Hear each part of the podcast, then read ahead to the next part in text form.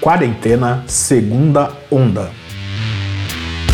Toda terça-feira, um resumo das principais notícias e das pesquisas sobre a Covid-19 no Brasil e no mundo.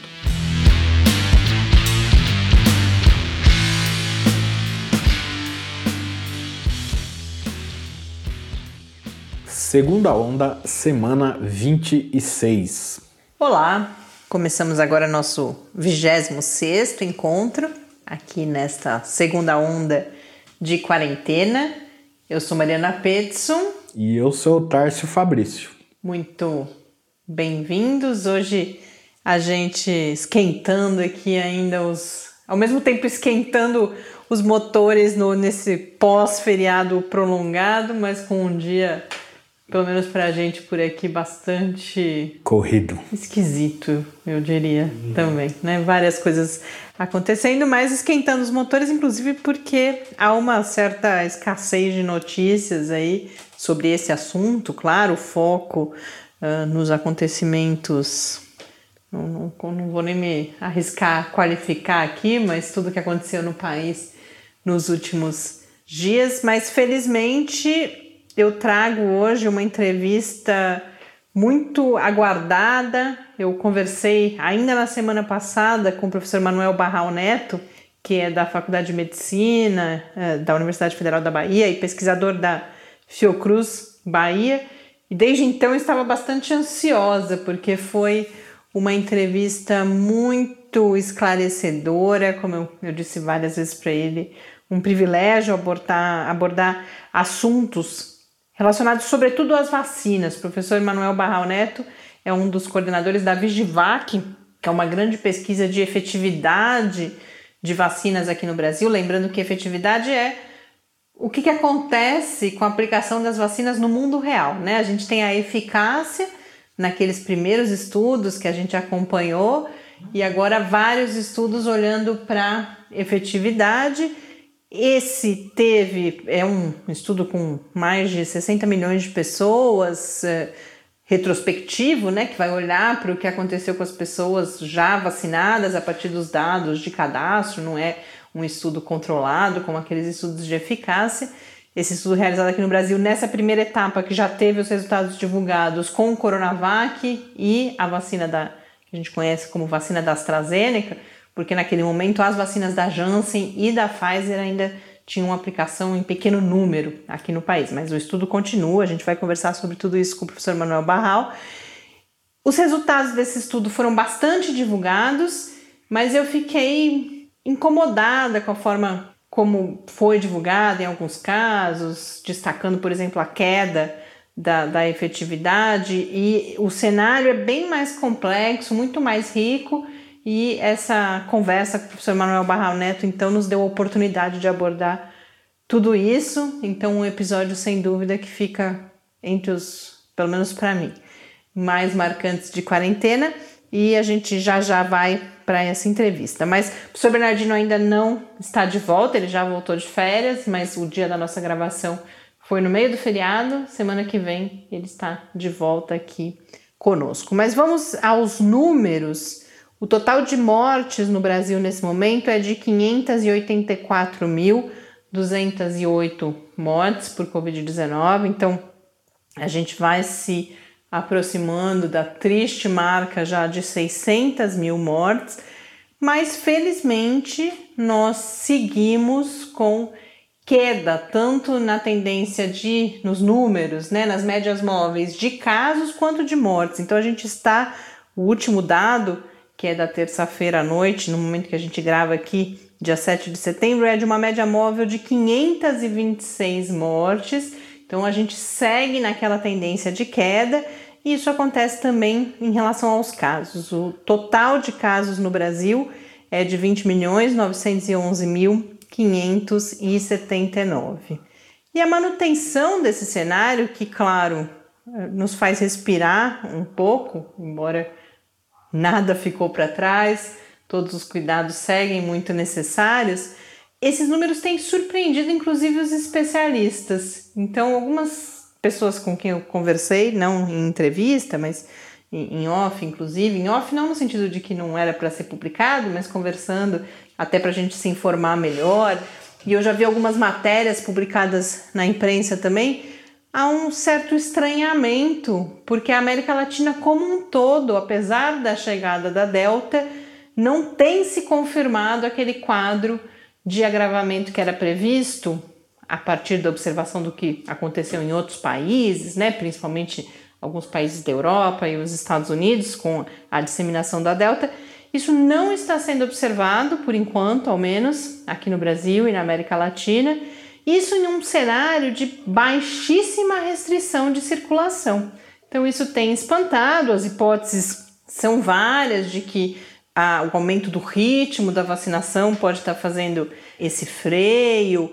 Uh, já ouvi falar em, na concorrência com a variante gama, que é uma variante também bastante transmissível. Uh, a própria imunidade adquirida, infelizmente, da pior forma possível, que foi com essa disseminação desenfreada da pandemia nesses países todos. Enfim, não há uma explicação ainda. Sequer sabemos se isso vai se manter mas realmente uh, não está acontecendo aquilo que se imaginava que nesse momento já teria acontecido. Então, a gente torce, claro, para que isso siga dessa forma.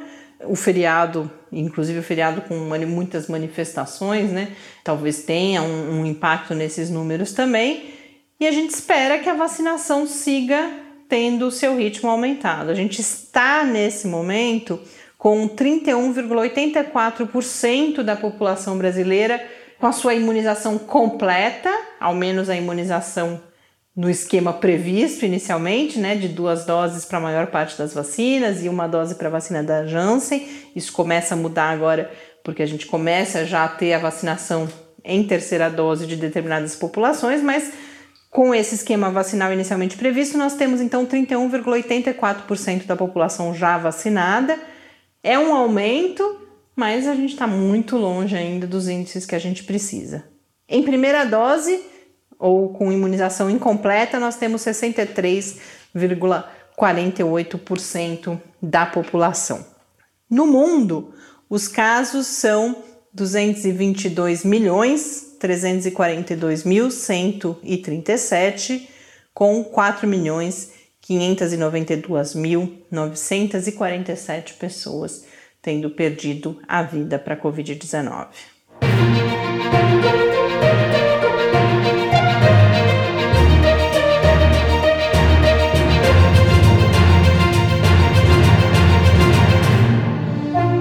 Crianças, sem dúvida, e adolescentes têm um risco proporcional quando a gente olha comparativamente com adultos de evolução para formas graves muito menor.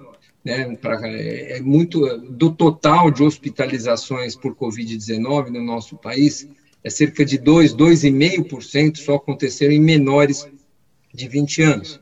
É, do total de mortes por Covid-19 no país, 0,35% em menores de 20 anos. Só que, Fabiola, quando a gente fala 0,35 de 600 mil mortes praticamente, 2 mil crianças e adolescentes já faleceram de Covid é mais do que todas as doenças preveníveis por vacinação somadas juntas. Se nós somarmos o que morreu de coqueluche, sarampo, gripe, febre amarela, difteria, rotavírus, diarreia, meningite, pneumonia, não dá duas mil mortes. Hoje a Covid-19 é a doença que mais mata nossas crianças e adolescentes, doença mais prevenível, é, prevenível por vacinação que mais mata. Então, não é desconsiderável, não é negligenciável esse risco, não. Nós temos que olhar para esse público com importância. Ainda mais num cenário agora, onde os, os, os adultos vacinados, é, onde a gente vê que a doença residual da Covid-19, os casos graves acontecem em não vacinados, e a proporção desses casos graves, obviamente, em não vacinados, vai ser maior nas crianças crianças que representavam 2,5% já vão passar a representar 5, 10, 20% do total de hospitalizações. Estados Unidos já pulou para 19%. Né? E é natural, é um desvio de faixa etária. Vai adoecer mais grave quem não está vacinado. Quem não está vacinado hoje são as crianças e adolescentes. É, o financeiro da empresa, se Vossa Senhoria pudesse indicar o nome do financeiro. Por favor. A tua estratégia, doutor, a tua estratégia É, nós não somos meninos. Você é jovem ainda. Aonde você está indo, eu já voltei há muito tempo, filhinho. Só um minutinho. Então deixa o microfone aqui. Para cá, para cá, para cá. Para cá. O senhor não toque mais no microfone. Deixa ele responder. A tua estratégia é toda vez que ele faz, você puxa o microfone. Na hora que você traz o microfone, tu dá a resposta para ele. Eu não quero ser indelicado. Não, você não acha nada. Quem acha aqui sou eu. Tá certo? Você não acha nada aqui. Então eu quero que o senhor responda, seu Ivanildo. O senhor, o senhor vai ser tratado com toda a dignidade, porque você é uma pessoa humilde. Tá certo? Você é uma pessoa humilde, será tratado com toda a dignidade. E o senhor é uma pessoa que está aqui, nada é contra o senhor, nós não temos absoluta nada, nada contra o senhor. Agora, se vocês dispuseram a trazer a testemunha aqui para depor, é porque ele está preparado para depor. Claro. Não, não, foi obrigado a vir. Ele fez uma consulta, Excelência. Uma consulta. Não, não, não, não fez, amigo. Não faça isso. Mas não faça isso, que o senhor não, está obrigado a responder por ele. Não faça isso, amigo. Tá? É, com todo respeito ao senhor também. O senhor não toque mais. Só quem pode tocar no microfone é o depoente. O senhor não vai tocar no microfone. O senhor está fazendo o seguinte: toda vez o senhor puxa o microfone, ele faz a pergunta, na hora de responder, aí ele, ele se abaixa, fala no ouvido para responder. Eu estava assistindo ali na televisão, lá na, na sala, como o senhor está fazendo. Eu estou dizendo que ninguém é tolo aqui. Alguma confusão aqui na beira do campo, não sei se são agentes da Anvisa que estão aqui para tentar impedir o reinício do jogo. É, são, são agentes da Anvisa, tô vendo, eu não posso me aproximar por questão do protocolo, né? Mas eles estão com colete da Anvisa, estão conversando com o delegado, certamente nossas câmeras vão pegar já já isso, mas é capaz do jogo ser interrompido já já. Mas é aquilo que eu dizia, uma coisa, não pode, a CBF, a Confederação Brasileira de Futebol, a, a Confederação Sul-Americana de Futebol, elas não podem quebrar as regras de segurança determinadas pela Anvisa. Não podem. Isso é um absurdo, é um abuso. Gente entrando no campo, Galvão. Olha só, vamos, vamos ver. Olha, olha aí. Estudo da Prefeitura de São Paulo, junto com o Instituto Butantan, aponta que a variante Delta já predomina na capital paulista. A nova cepa é responsável por quase 70% dos casos. Desde julho, quando o primeiro caso da Delta foi confirmado, até agora já são 800 casos positivos da nova cepa. Apesar da predominância, o número de casos não apresenta curva de crescimento significativo. Mesmo assim, a Prefeitura realizará testagem de comunicantes dos casos positivos confirmados nas unidades básicas de saúde. Neste momento, mais de 32 mil casos estão sendo monitorados.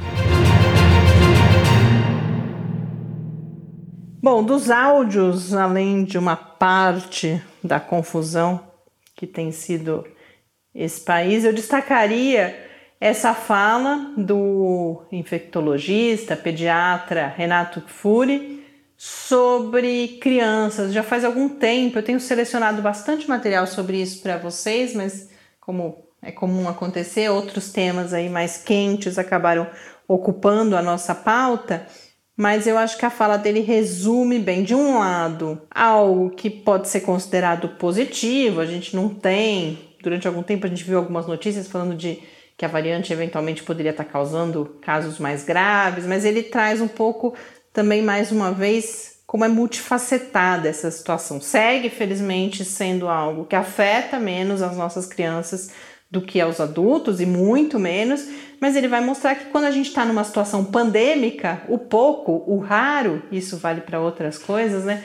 Mas o raro acaba sendo um número bastante elevado que faz com que a Covid-19 seja uma causa importante de morte em crianças, inclusive ainda que esses números, repito, felizmente, sejam muito inferiores àquilo que acontece com os adultos.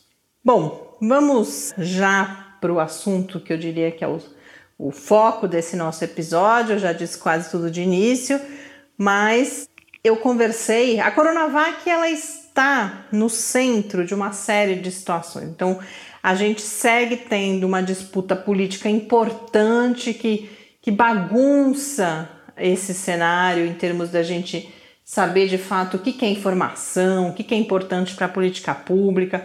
A gente teve um anúncio de, de programa de imunização em terceira dose pelo governo federal, que excluiu a Coronavac como possibilidade de terceira dose.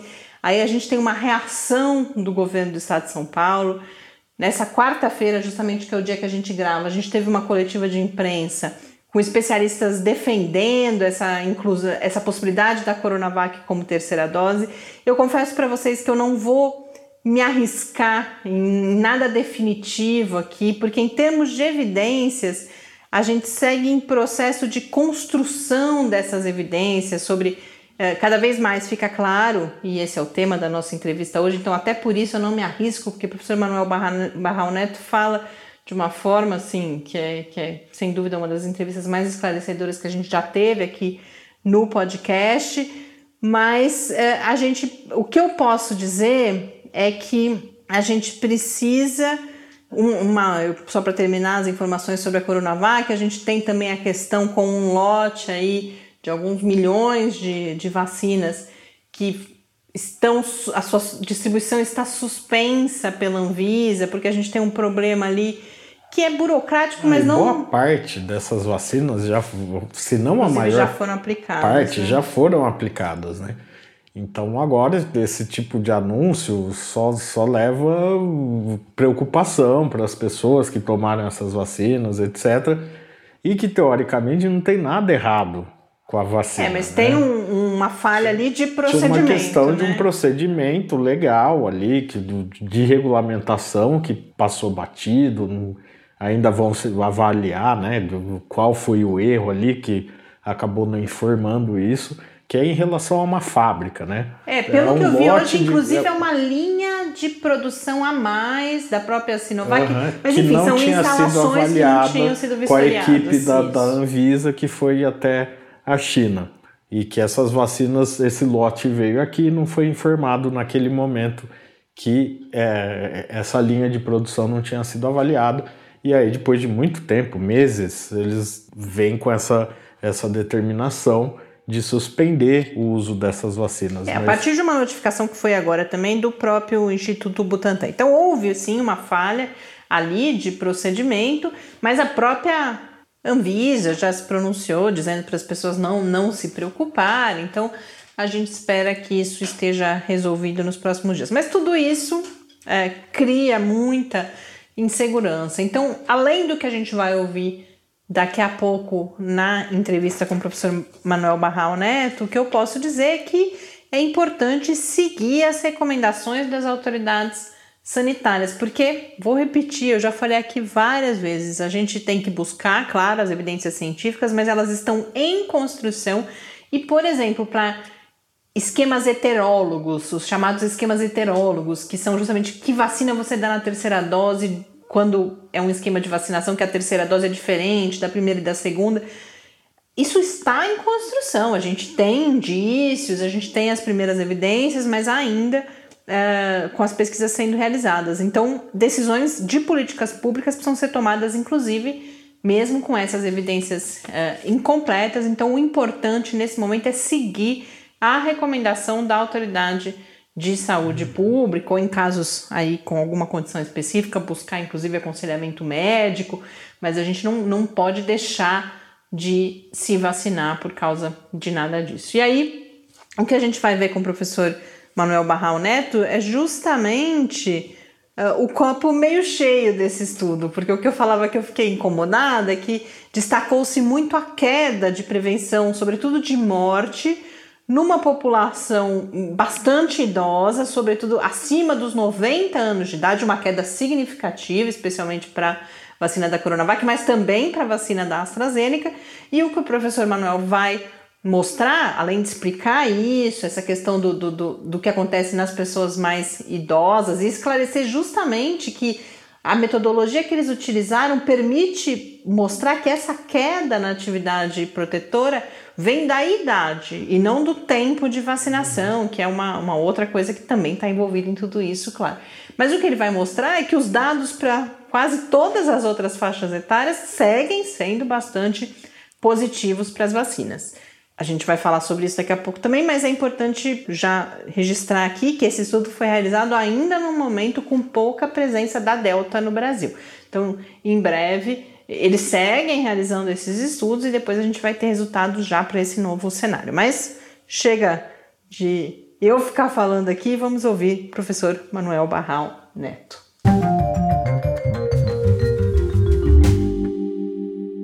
Professor, queria, antes de mais nada, agradecer muito essa possibilidade de conversar com você sobre o estudo, sobre as implicações desses primeiros re resultados que são obtidos e sobre as vacinas em geral.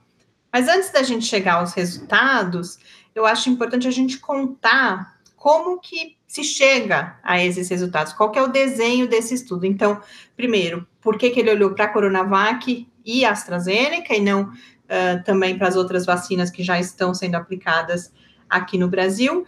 E o que significa ele ser um estudo retrospectivo? Então, com que tipo de informação vocês trabalham, inclusive a, a diferença em relação aos primeiros estudos de eficácia das vacinas, antes delas estarem já em, em uso, e o que, que vocês buscaram? Pra, quais foram os indicadores, que desfechos que vocês buscaram nessa população que integra o estudo?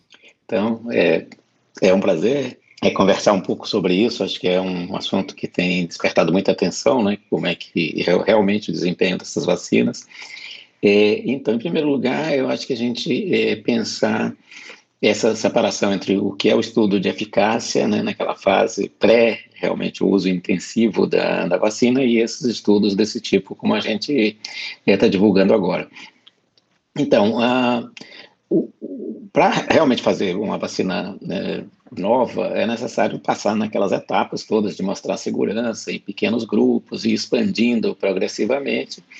E essa parte pré-uso em massa da vacina, que são os testes realmente de eficácia, ver se, além de ser segura, que já foram checadas nas etapas anteriores com números menores de pessoas, é necessário os estudos de, de, avaliação de eficácia, onde o tamanho do grupo depende, claro, da frequência da doença e também da, do, do, do impacto né, que isso é, pode ter do ponto de vista de, de, necessidade de ser muito rápido ou menos rápido esse tipo de estudo.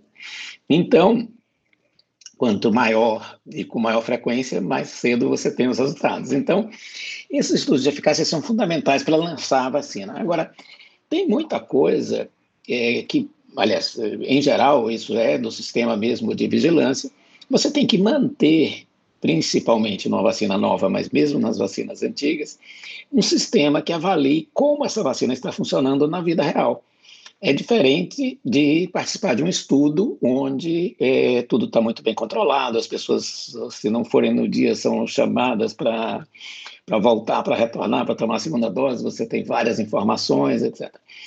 A outra coisa é como ela funciona na hora que que você está aplicando na população e, e isso é, tem muitos aspectos que podem aparecer coisas novas, né?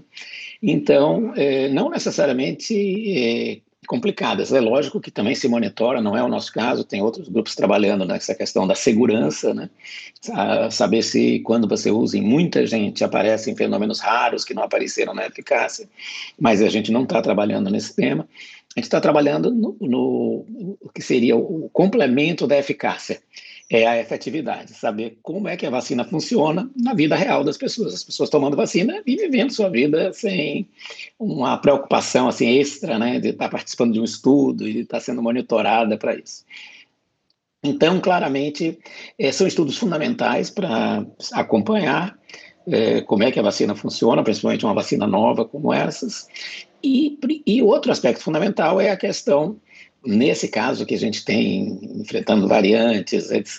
Então, a vacina foi testada nos estudos de eficácia, eram variantes diferentes do que estão circulando hoje. Então, como é que ela se comporta frente a isso também, né? Além de ser vida real mesmo, tem essa questão de uma doença infecciosa que está mudando e que, com isso, pode alterar dados que são obtidos da, da eficácia.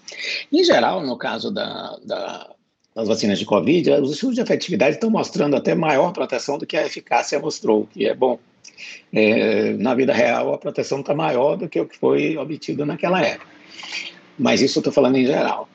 E então, a outra vantagem de fazer esse monitoramento da efetividade das vacinas é você orientar justamente a questão de, de saúde pública. Você sabe o que está se passando e você pode é, fornecer subsídios científicos para a decisão das autoridades. Quem decide são as autoridades, corretamente, né, porque eles, eles têm que considerar vários outros aspectos, que é disponibilidade de vacina, possibilidade de uso, cadeia fria, tem vários aspectos a considerar, mas o, nós, como é, outras pessoas que estão contribuindo, estudando a, a vacinação, dão elementos para a decisão dos gestores, né? eles ficam mais embasados para tomar uma decisão.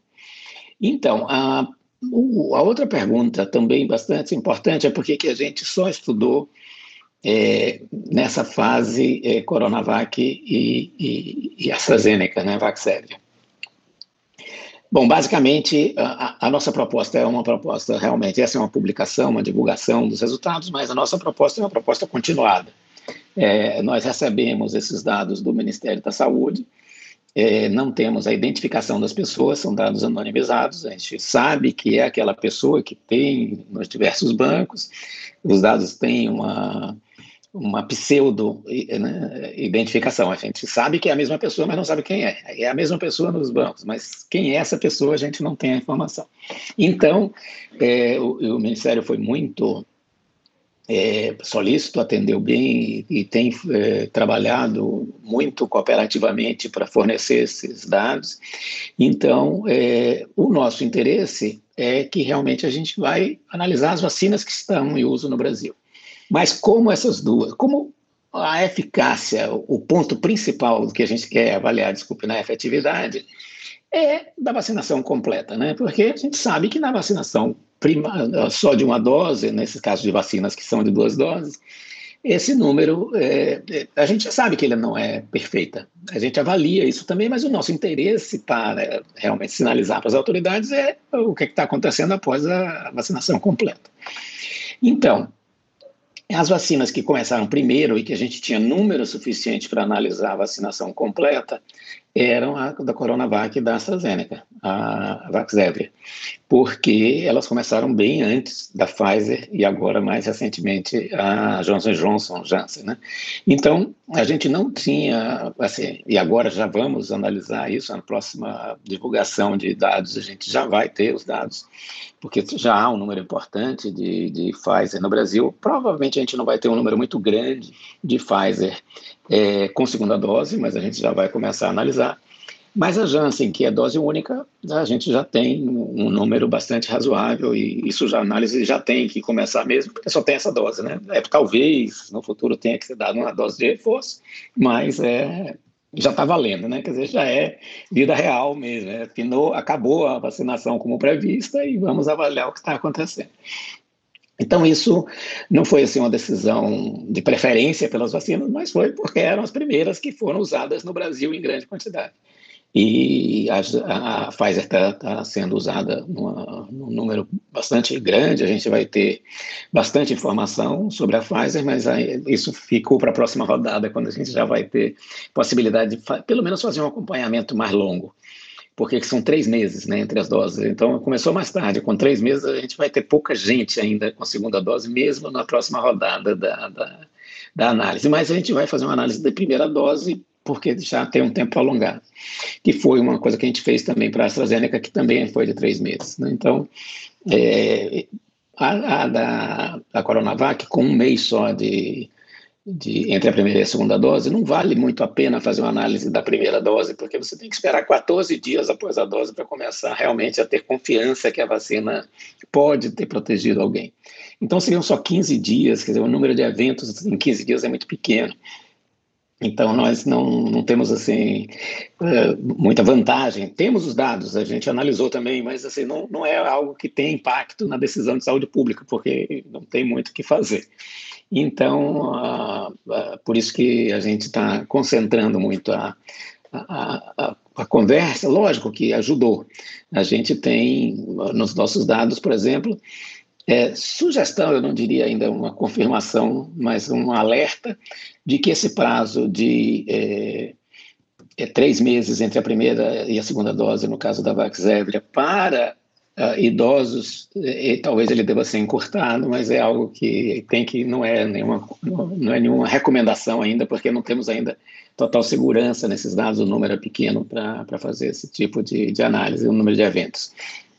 Mas, de qualquer maneira, é só para ilustrar como um estudo de efetividade pode orientar o programa de vacinação, né? pode dar subsídio para decisões do programa de vacinação. Então, voltando ao ponto, quer dizer, o que é que a gente achou de mais importante? Foi exatamente a faixa de idade onde a falha é mais é, crítica, a falha, a perda de, de proteção é mais crítica.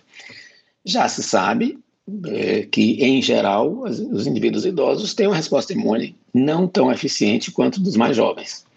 Então, e isso se também ocorre é, na resposta é, de vacinas. Então, isso já se sabia. Isso acontece, por exemplo, na vacinação de gripe, na, na influenza. É, tem um problema de vacinação de idosos que precisa de uma atenção especial. Então, já se sabia, mas normalmente, no caso da, das vacinas de, de de influenza, da vacina para gripe, é, é, se considera assim, 60, 65 anos para cima, você já tem alguma falha e se faz. Só que no caso da, da, dessas vacinas, não tem vacina em quantidade suficiente nem para ainda vacinar todo mundo e você é, recomendar uma terceira dose, teria que ser algo bastante pensado, né? não é uma decisão simples, não é só uma decisão de do custo, é uma decisão também da disponibilidade e para quem vai faltar se você der essas vacinas, a terceira dose de uma vacina para outra, para a mesma pessoa que já recebeu. Então, claramente, essa é uma decisão complicada e a gente fez uma, um estudo bem intensivo, porque essa é a vantagem de trabalhar com a base nacional, com um grande número de dados, né? A gente analisou nessa, nessa fase aí da, da pesquisa, nós analisamos quase 76 milhões de indivíduos. Então, é, é um número muito grande. Poucos países podem fazer esse tipo de estudo, porque 76 milhões é maior do que a população do país inteiro. Então, não é simples.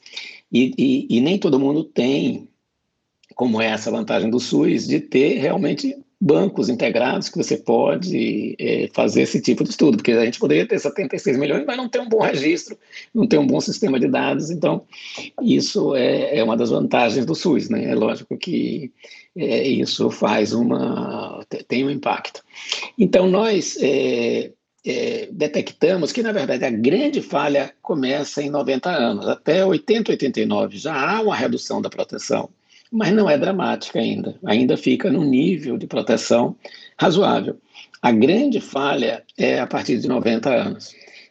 Isso tem um impacto grande, porque agora a situação de vacina no Brasil está um pouco mais é, menos pressionada, então é possível que vá se estender para outras faces. Mas se houvesse realmente muito pouca vacina, era claro que tinha que se priorizar os indivíduos acima de 90 e que é, a gente está falando de um milhão, um milhão e pouco de pessoas. Não, não seria um absurdo de número de doses de vacina. Se você fizesse essa recomendação para 60, 65, como é o caso da vacina de gripe, o número é muito maior. Então, é, isso tem um impacto na decisão dos gestores. Quer dizer, qual é a população realmente que está em perigo agora? Porque todo mundo sabe que essas pessoas idosas de 60, 70 anos vão ter problema em algum ponto. É possível que o esquema de vacinação dos indivíduos mais idosos, eu estou dizendo é possível, não estou afirmando nada, estou dizendo pelo que a gente espera do, do conhecimento de imunologia e também da resposta às vacinas. É possível que o esquema seja para indivíduos idosos de três doses e para talvez para dois para os mais jovens pode ser esquema de duas doses quando a gente já não tiver tanta variante aparecendo e circulando, porque com variante a gente não pode afirmar nada, tem que esperar é, ver o impacto das variantes, mas espero, né, que já não demora, não demore muito a gente ter uma redução mundial da, da pandemia, menor circulação do vírus, menor aparecimento de variantes e entrar, infelizmente, numa situação endêmica que esse vírus não vai sair tão cedo da nossa vida e, uh, e vai ficar, o esperado é que eles tenham um comportamento semelhante ao que é a influenza hoje, que mata muita gente todo ano, mas é muito menos do que esse vírus tem feito agora nesse período pandêmico. Então, acho que eu falei um pouco do que, se eu esqueci alguma coisa, você me relembra. Não, tá ótimo, professor. E é muito esclarecedor ouvi-lo, porque justamente uma coisa que me chamou bastante atenção em algumas divulgações que eu vi dos resultados é uma ênfase, primeiro, no, no que seria negativo, né? Então, numa hum. queda de efetividade, sobretudo em relação à proteção contra a hospitalização e morte, e também e, imediatamente isso vinculado a, tá vendo, reforça a necessidade da terceira dose.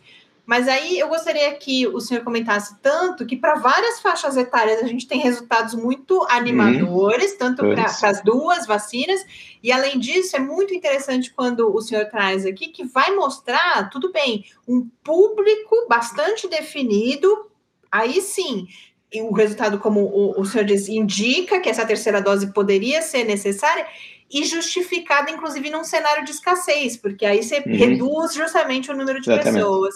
Então, se, se o senhor puder comentar um pouco isso, porque me parece que isso é menos enfatizado, parece que a notícia vai para o lado negativo. Olha, não é. funcionou, caiu, sobretudo em relação é, à Coronavac, essa... né? É uma tendência, né? Eu acho que humana, a gente acaba assim, salientando mais as coisas é, negativas e complicadas do que realmente as vantagens. Mas, assim, nesse caso específico, é porque assim, é identificar o grupo que está mais em risco, que tem o risco é maior, e que por isso precisaria de uma proteção mais é, rápida, né? de, de um, uma atenção mais rápida.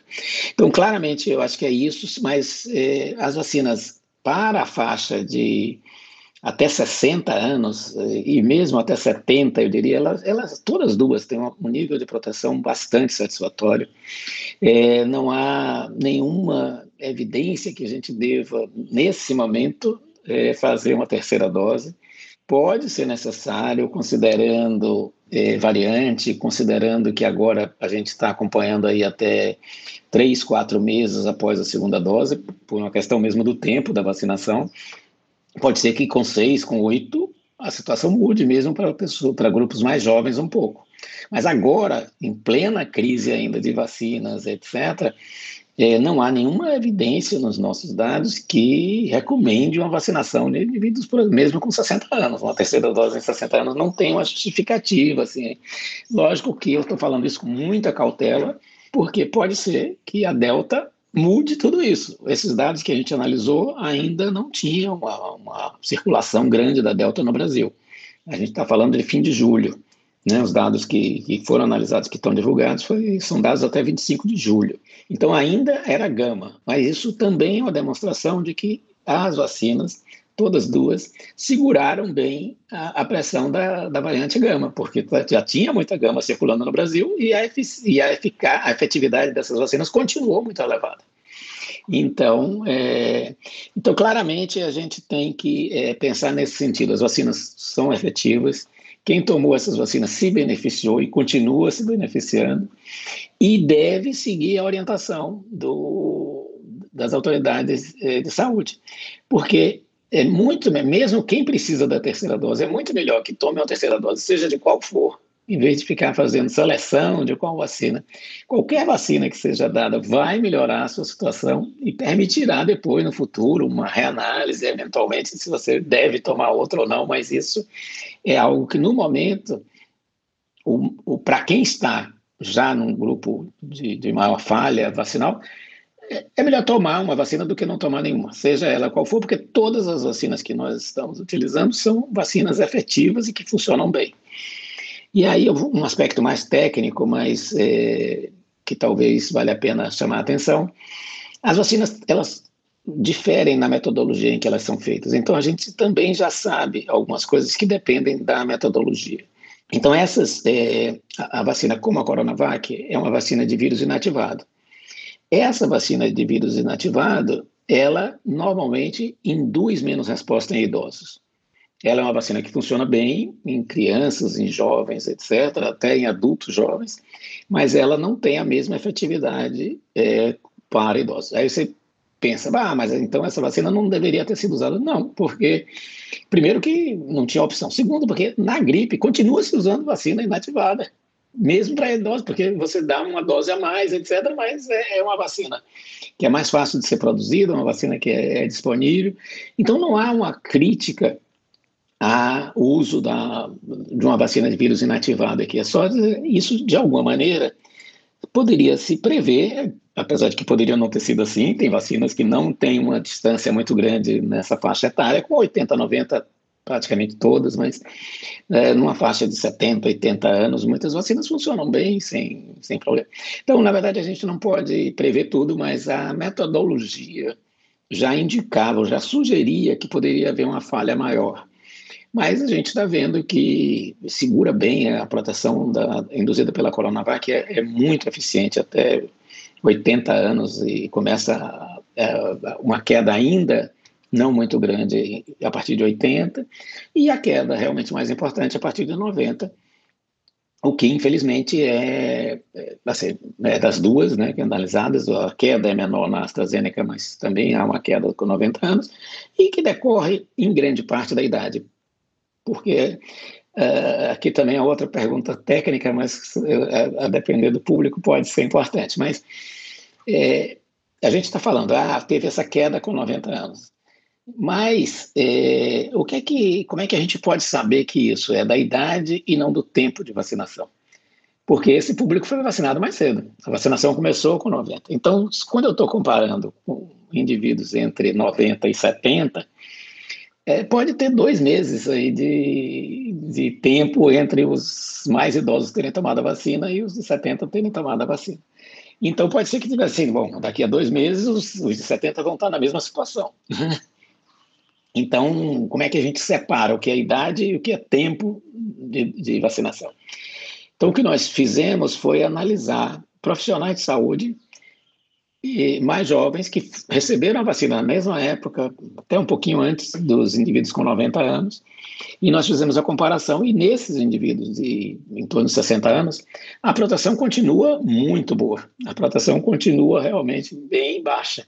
Então é por isso que eu me arrisquei um pouco de dizer que provavelmente a gente não precisaria dar uma terceira dose tão cedo em indivíduos de 60 anos, porque os indivíduos, trabalhadores da área da saúde, com a idade de 60 anos ou nessa faixa, eles estão com sua proteção mantida até 120 dias em níveis muito satisfatórios.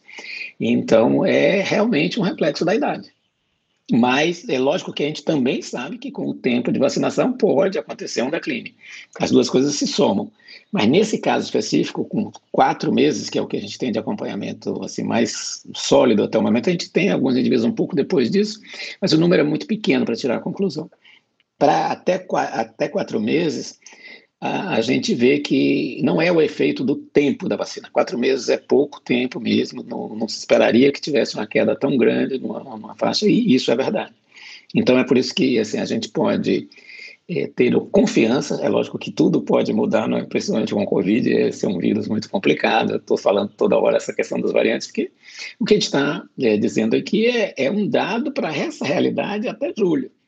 O que é que vai acontecer depois? A gente tem, é por isso que é, é necessário monitorar o tempo todo, avaliar o que é que está se passando. Mas né, nas condições que a gente analisou, e sem esse impacto ainda da Delta, que não, não, não, tá, não era muito importante no país, a gente eh, não, não tem evidência da vantagem ou da necessidade urgente de uma terceira dose para indivíduos mais jovens. Professor, em relação à Delta, é possível já falar em alguma expectativa de, de ter resultados que já considerem a entrada da Delta no Brasil? Isso é, provavelmente vai demorar um pouquinho, né? Porque é, a Delta felizmente para nós, ela não se expandiu rápido, né? Então, aqui no Brasil. Então, é, o que a gente tem provavelmente de maior impacto da Delta agora é no Rio, onde está se vendo essa sobrecarga do sistema de saúde e com uma predominância clara já da Delta. Então, nos outros estados, mesmo São Paulo, é que também, lógico, detecção tem detecção de Delta em muito lugar, mas ela não é provável que ela tenha se espalhado tanto, porque o sistema de saúde está decrescendo internação, etc. Então, é sinal de que ela não teve ainda o impacto, ela não deve estar tá predominante e não está fazendo ainda essa, essa pressão. Então, é, é por isso que eu imagino que a gente não vai ver, mesmo na próxima rodada, nada ainda importante na Delta. É claro que a gente está fazendo, dirigindo uma análise específica para o Rio, porque o Rio tem uma frequência maior e tem a questão da sobrecarga do sistema já já está aparecendo. Então nós estamos já iniciando essa avaliação mais aprofundada da situação do Rio para entender o que é que está se passando, provavelmente com a Delta, o que servirá para depois a gente monitorar o resto do país, né? Mas não tem dado ainda e é possível que demore um pouquinho, porque lógico que a gente está falando de vacinação, então é preciso ter um número de casos de pessoas expostas, é, registro disso e a gente pegar isso no banco, então sempre tem, não é, um, não é um estudo que a gente capte rapidamente o panorama, isso demora um pouco, tem um tempo até a gente é, realmente obter a informação apropriada. E professor, para a gente ir encerrando, a gente falou aqui em vida real e em efetividade, a gente sabe que na vida real um fator importante é uh, o nível de circulação do vírus né? E me parece às vezes que como estão saindo agora é quase que diariamente, né, estudos em todo mundo sobre a efetividade uhum. das vacinas, que isso acaba levando a, a, uma compreensão de que são as vacinas que vão nos tirar ao menos uh, da pandemia, que, e aí cada vez que, que, que, esses resultados mostram uma queda de proteção, parece, puxa, não vamos sair nunca. Então, queria que comentasse um pouco é, a relação também das outras medidas combinadas a essas vacinas e as variantes, para que a gente possa, ao menos, chegar, como o senhor disse, a um cenário, infelizmente, endêmico, mas com, com muito menos perda de vidas, né? algum controle uhum. do que está acontecendo aqui no Brasil. É, exatamente. Eu acho que esse é o ponto que teria que ser muito reforçado. Né?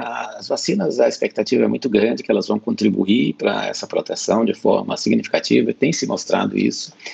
Agora, elas não vão conseguir, é, numa pandemia que se espalhou tanto e com tanta potência, elas não vão conseguir agir sozinhas, não, não esperar que você tome uma vacina e que esteja completamente protegido é irreal do ponto de vista estatístico. Nenhuma vacina dá 100% de proteção. Então, sempre vai ter gente exposta. Então, mesmo que você seja jovem e que é, tome a vacina, o seu risco existe. Né? Você diz, ah, só é um número muito pequeno de pessoas vai ter. Sim, mas uma pode ser você, né? Então, você não sabe quem são essas pessoas que não estão protegidas. Então, é, claramente é, é, necessário que a gente continue com cautela, e é lógico que essa cautela tem que aumentar com a idade, porque claramente a idade vai dar a pior resposta à vacina. A vacina contra. A, a, o estímulo da vacina não é tão potente nos mais idosos, então é evidente que eles têm que ter maior grau de proteção. Então, evitar aglomeração, evitar lugares fechados com muita gente, mesmo que não seja uma grande aglomeração, mas né, até um restaurante é complicado, um restaurante fechado é complicado. Então, é, o uso de, de máscara, evitar aglomeração, evitar lugares fechados, isso deve continuar, mesmo para os vacinados, porque isso, na verdade, é o, o grau extra de proteção que pode lhe salvar. Se a vacina não foi tão eficiente no seu caso, o resto da proteção vai, pode salvar a sua vida. Então, claramente, cada um de nós tem que pensar nisso. Uma imagem que eu achei interessante é o seguinte, quer dizer, se o seu carro tem airbag, você ainda assim tem que usar o freio de vez em quando. Então você não sai com um carro sem freio porque tem airbag. Então a vacina é o airbag, ele vai dar realmente assim uma proteção numa situação de exposição, já aconteceu e você precisa de uma proteção. Você já foi exposto ao vírus e a vacina então entra para lhe proteger. Mas nenhum carro, porque tem airbag, deixou de fazer freio. O freio continua lá e continua sendo usado. E o freio são essas outras medidas. Você reduz o impacto, você não deixa nem o vírus chegar a se estabelecer em você, ou, ou diminui muito esse risco. Então é, é isso. A gente tem que pensar que a proteção, nesse caso, é uma proteção combinada. A vacina tem um papel importante? Tem. Mas não é o único elemento para salvar essas vidas. É preciso que a gente combine a vacina com outros elementos. É lógico que uma pessoa vacinada pode se dar certos luxos né, de, de sociabilidade um pouco maiores do que os não vacinados, mas não é assim que esteja tudo resolvido e você não precisa mais se preocupar com nada. A cautela continua sendo importante, máscara, distanciamento são, e, e lugares abertos são recomendações que continuam muito válidas para essa situação, mesmo para vacinados. Professor, que privilégio e que prazer ouvi-lo. Muito obrigada Não. por essa oportunidade e, sobretudo, pelo seu trabalho.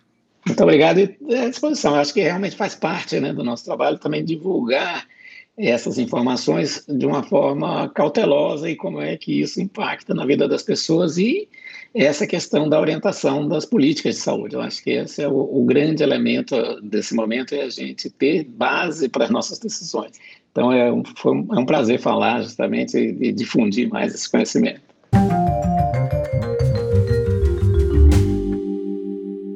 De volta, então, aqui ao Quarentena, tem do, dois outros assuntos que eu queria abordar ainda. O primeiro não é ainda o anúncio que eu gostaria de fazer, mas hoje eu encontrei um pouco de informação, achei importante trazer aqui para vocês. Um ouvinte tinha nos perguntado e eu contei que eu queria trazer mais entrevistas, falar mais sobre as vacinas que estão em desenvolvimento aqui no Brasil. Infelizmente, tenho tido dificuldade para conseguir confirmar é, é, a participação desses pesquisadores, mas por conta de um edital do Ministério da Ciência e Tecnologia, que aprovou recentemente apoio financeiro para a realização de fases 1 e 2 de estudos clínicos aqui no Brasil com algumas vacinas, eu consegui fazer um pouco um quadro.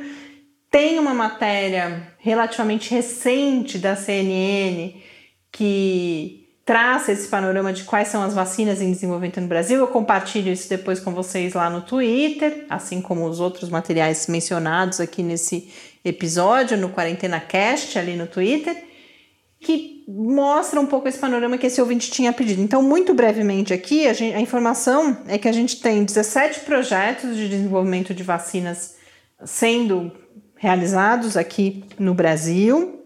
A previsão, mas isso é um pouco, me parece assim, é uma estimativa ainda que pode mudar bastante, é que se a gente tiver alguma com eficácia comprovada, que isso só se torne uma aplicação possível no ano que vem, em 2022, e aí são quatro as vacinas mais avançadas no sentido de já estarem ou em estudo, na fase clínica, lembrando que a gente tem uma série de fases anteriores aos estudos clínicos em seres humanos. A imediatamente anterior, por exemplo, é a fase pré-clínica. A gente tem várias, aí já tem mais em fase pré-clínica, que é o, o, são os testes em animais, por exemplo. Mas em fase clínica, já em fase clínica, a gente tem, é, até onde eu consegui levantar, somente uma que é a, a Butanvac, desenvolvida pelo Instituto Butantan, essa de, de, de, desenvolvimento próprio mesmo, né? Que usa a plataforma do vírus uh, Newcastle, que é a mesma plataforma usada para vacinação contra a gripe. Essa já está no início né, dos estudos clínicos e a gente tem outras três que devem iniciar esses estudos de fase 1 e 2 aí nos próximos meses, que são a Spintec, desenvolvida pela UFMG. O interessante é que essas três, elas usam plataformas que a gente não tem ainda vacinas em uso uhum. aqui no Brasil, assim como a Butanvac, embora já seja uma plataforma mais conhecida. Mas a da UFMG, a Spintec, ela combina duas proteínas. Ela combina, além da proteína S, que tem sido usada né, ali como a substância para que haja uma reação do nosso corpo, a UFMG também usa uma segunda proteína que é a chamada proteína N, e isso tornaria ela, essa proteína N, ela é mais estável entre as diferentes variantes, ou tudo indica que será mais estável. Então, torna ela talvez menos vulnerável a essas novas variantes. Então, tem a Spintec da UFMG, a Versamune, que acabou ficando mais famosa, porque foi uma das primeiras que o Ministério da Ciência, Tecnologia e Inovação falou como é, algo que ele estaria apoiando, que é a vacina em desenvolvimento pela USP aqui de Ribeirão Preto, então a Faculdade de Medicina de Ribeirão Preto, essa usa uma nanopartícula, também uma outra plataforma, e a UFRJ VAC, também uma, uma vacina de plataforma de proteína recombinante, mas aí com a proteína S, que é essa mais comumente utilizada. Então, a gente tem essas quatro e aí tem algumas outras em estágio de ou para começar ou já em, em estágio de pesquisa pré-clínica, como é o caso, por exemplo, da Federal do Ceará, que acho que o Tânia tinha mencionado aqui outro dia, que é essa como grande diferencial tem a aplicação nasal. Aí tem o, FP, é, o FPR, a própria Fiocruz tem duas vacinas em desenvolvimento, uma de RNA e uma de, de subunidade. Então, é um conjunto grande, mas essas quatro são de fato as mais avançadas. Então, o primeiro panorama aqui, como eu disse, está bem longe do tanto de informação que eu gostaria de trazer, mas a gente segue atento a essa temática. E por fim, um, uma última informação, e eu compartilho os detalhes também nos canais que eu já mencionei, é, são os resultados de um grande estudo controlado, randomizado sobre o papel do uso de máscaras. Eu me lembro há muitos meses, certamente ainda na primeira onda, de ter comentado alguns estudos desse tipo. Havia inclusive uma discussão sobre o quão éticos são estudos desse tipo, né? Você já sabe que a máscara protege, aí você uhum. é, divide os participantes, mas a gente vai ver que não é bem isso, não é que a gente deixou pessoas sem máscaras e outras com máscara, mas a gente tem esse estudo que foi realizado em Bangladesh, envolvendo mais de 340 mil pessoas. E o que aconteceu? Ele tem a participação de pesquisadores de Yale, de Stanford, então de grandes universidades mundiais aí. É um estudo que está agora ainda em pré-print, não, não, não, não passou ainda pela revisão por pares. E eh, qual foi a situação avaliada? Em cerca de 600 vilas rurais em Bangladesh, em algumas dessas vilas selecionadas aleatoriamente, então por isso que se fala que é randomizado, foram realizadas campanhas voltadas a uma maior utilização das máscaras, nesse caso, máscaras cirúrgicas, então não são nem máscaras de pano, nem as chamadas PFF2, são as máscaras cirúrgicas, essa de, de TNT, né? Então, houve campanha que envolveu a distribuição das máscaras, portanto, o acesso a essas máscaras e também conscientização da população sobre a importância de usar. E nas outras tantas vilas, isso não foi feito. A principal conclusão, são duas combinadas, é que o uso nessas vilas em que houve movimentos de incentivo cresceu 30%. Então a gente tem um dado aí que é sobre o impacto dessas campanhas. Uhum. E além disso, nessas mesmas vilas, eles perceberam uma queda de cerca de 10% na ocorrência de Covid sintomática, sendo mais precisa, 11,9% na Covid sintomática e 9,3% na Covid sintomática detectada sorologicamente, ou seja, que, que foi comprovada ali pelos testes. Então, por isso eles falam em cerca de 10%. E aí, uma das matérias sobre isso, um dos pesquisadores envolvidos comenta: ah, pode parecer pouco, né? Pô, 10% de queda.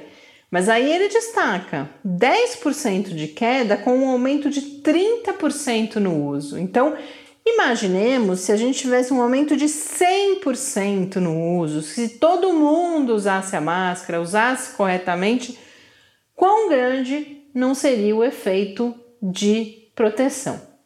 Então, um estudo que eu vi vários especialistas comentando que é um estudo muito robusto epidemiologicamente, o maior estudo, porque a gente teve muitos estudos sobre máscara é, realizados em condições laboratoriais, por exemplo, né? a gente comentou vários aqui, a geração de partículas ali do tamanho do vírus e se esses, quanto dessas partículas atravessavam ou não as máscaras, mas aqui é um estudo de uma natureza completamente diferente, numa situação de vida real, então isso tem uma importância muito grande para vários países, tanto para países, por exemplo, que estão com ritmo de vacinação ainda bastante lento, como é o caso do Brasil, mas a gente tem países em situação muito pior, inclusive países pobres, né, que a gente viu já aqui, que você tem menos de 2% da população vacinada. Então, o papel que a máscara pode ter, mas também países como, por exemplo, os Estados Unidos, em que você tem até que uma menos do que se gostaria, né, mas já tem uma vacinação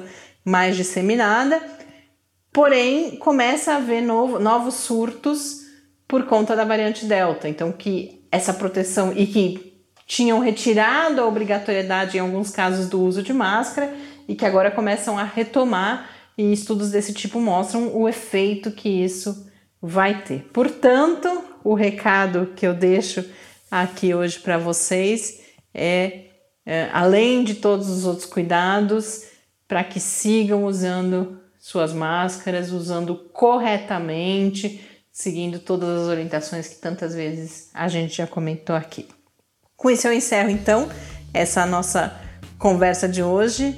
Um grande abraço e até a próxima semana. Até a próxima semana. Fique em casa. Quarentena é uma realização do Laboratório Aberto de Interatividade para a Disseminação do Conhecimento Científico e Tecnológico o LAB da UFSCar e do Centro de Desenvolvimento de Materiais Funcionais CDMF. E conta com o apoio da Fundação de Amparo à Pesquisa do Estado de São Paulo. Pauta, produção e apresentação: Mariana Pezzo e Tárcio Fabrício. Arte e design de Henrique Mateus. Desenvolvimento web: Eduardo Martins. Edição de áudio: Lucas Stefanuto.